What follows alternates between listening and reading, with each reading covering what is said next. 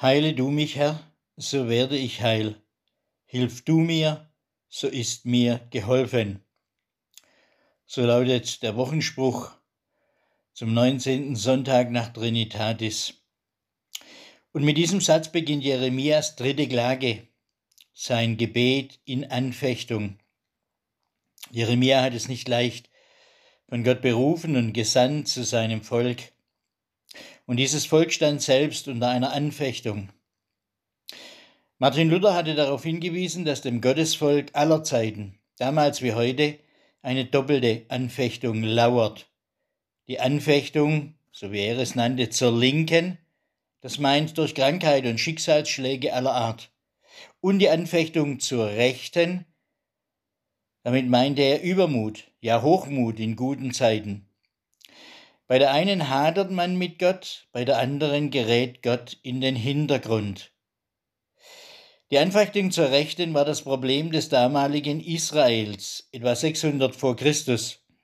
Es herrschten gute und sichere Zeiten. Gott war zum religiösen Zierwerk geworden. Und da sollte Jeremia als Seelsorger seines Volkes dienen und wurde so zum Staatsfeind. Möglicherweise ist die Anfechtung heute in Israel gleich die doppelte.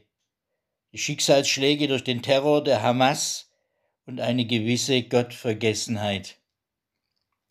Das Wochenthema dieser Woche erinnert an diese doppelte Anfechtung. Heilwerden an Leib und an Seele. Es braucht in unserem Leben immer beides. Wie gesagt, Jeremias Gebet beginnt mit diesen Worten. Heile du mich, Herr, so werde ich heil. Hilf du mir, so ist mir geholfen. Oder auch, heile mich, Herr, dass ich heil werde. Rette mich, dass ich gerettet werde.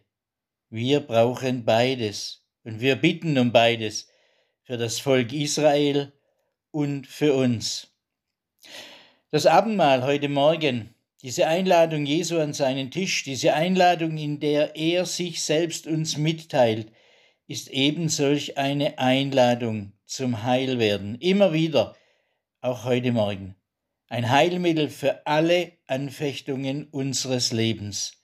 Es gilt, heile du mich, Herr, so werde ich heil. Hilf du mir, so wird mir geholfen. Amen.